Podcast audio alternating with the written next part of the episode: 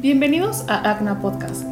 En este podcast te contaremos historias de personas de todo el mundo que se han enfrentado a los duros efectos que ha traído el cambio climático, así como algunos proyectos, soluciones y acciones que se están tomando en diferentes comunidades para mejorar su sustentabilidad en términos medioambientales.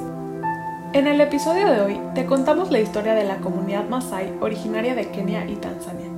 Mientras se enfrentan a los crecientes efectos del cambio climático en su territorio y a la dura transición hacia una vida más consciente sobre el cuidado del medio ambiente. Hablaremos también de su proyecto de instalación de diques semicirculares de captación de lluvia para evitar la degradación del suelo a causa de la erosión. El Kuku Group Ranch es una reserva de conservación privada en las colinas de Chulu en el sur de Kenia.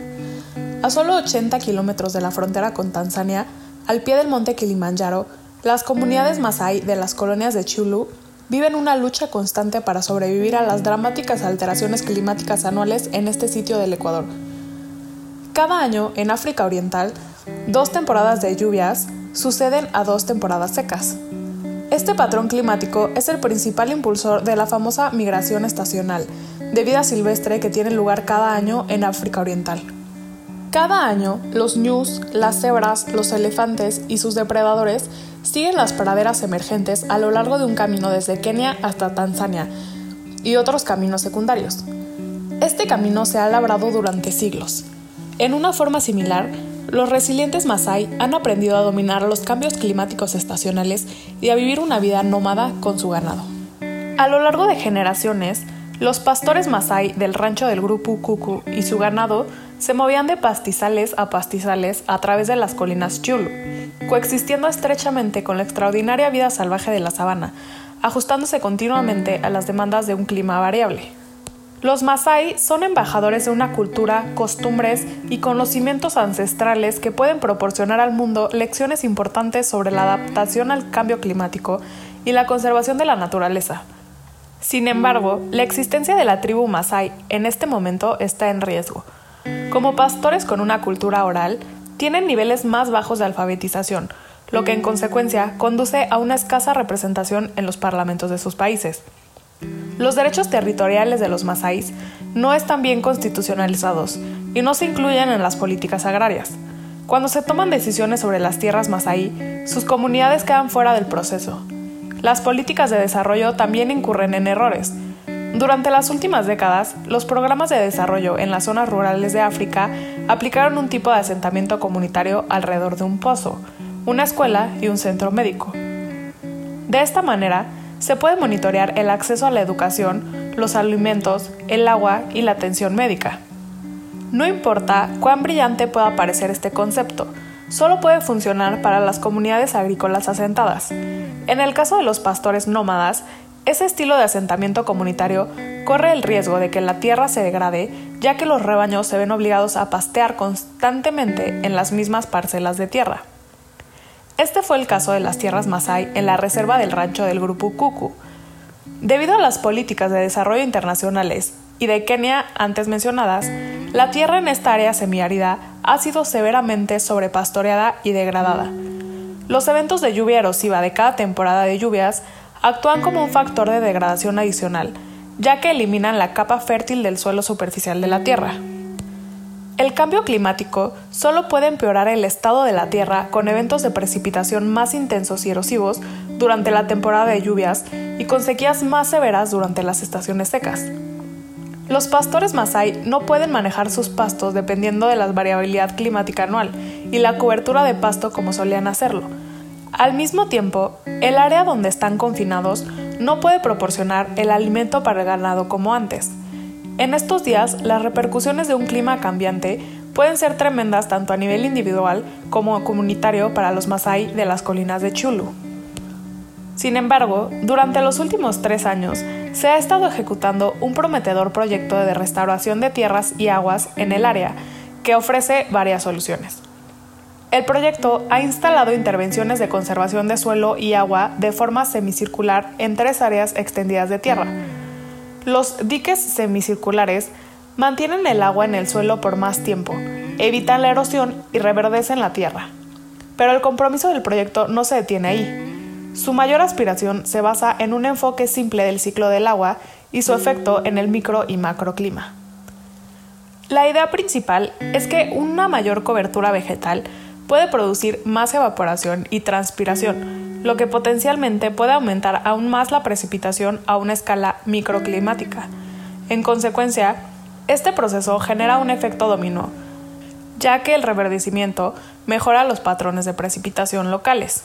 Si se instalan estratégicamente varios proyectos de intervención en un área más grande de tierra, algunos hidrólogos plantean la hipótesis de que el efecto podría magnificarse y extenderse a una escala macroclimática. Los efectos a corto plazo de los diques en la restauración del suelo y el agua y en el aumento de la cobertura vegetal ya han sido notados y utilizados por los habitantes de las áreas del proyecto. El compromiso y la participación de los Masai en este proyecto es fuerte. Sin embargo, sería interesante notar si esta es otra conceptualización occidental de cómo las comunidades africanas deberían administrar su propia tierra y empezarnos a cuestionar en qué medida están incluidos los Masai, su conocimiento, sus necesidades y su carácter intrínseco en el proceso de decisiones. ¿Qué tan efectivo puede ser este proyecto a largo plazo? cuando las comunidades Masai y sus derechos territoriales aún no están representados adecuadamente en su constitución. Las intervenciones de conservación del suelo y el agua de forma semicircular son soluciones populares para la degradación de la tierra en áreas semiáridas. Están construidos para que el agua precipitada no fluya como lo haría normalmente en una tierra no gestionada. En los últimos años, el efecto del cambio climático en los patrones de la temporada de lluvias parece acortar la duración de la temporada y tener precipitaciones más intensas y más erosivas. Los diques semicirculares, sin embargo, pueden mitigar este efecto del cambio climático sobre el suelo, reteniendo el agua durante un periodo más prolongado. En una tierra degradada, después de cada evento de lluvia, la capa fértil del suelo superficial se puede lavar junto con el agua. Los diques semicirculares previenen la erosión y proporcionan el contenido de humedad y nutrientes adecuados para que la vegetación crezca y se mantenga verde por más tiempo, después de la temporada de lluvias.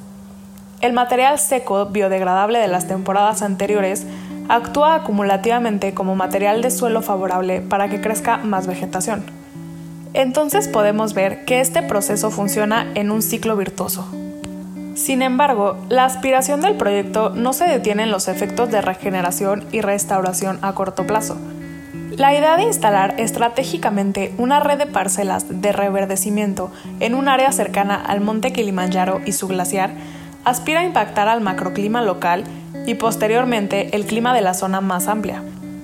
Ahora, creo que sería interesante adentrarnos más hacia cómo funciona y cómo está constituida la cultura masái. El pueblo masái es tradicionalmente pastor. Sus rebaños suelen estar formados por vacas, cabras, ovejas y burros. Los animales se consideran riqueza o incluso parte de la familia. Cuanto más grande es el rebaño que posee alguien, más respetado es por la comunidad.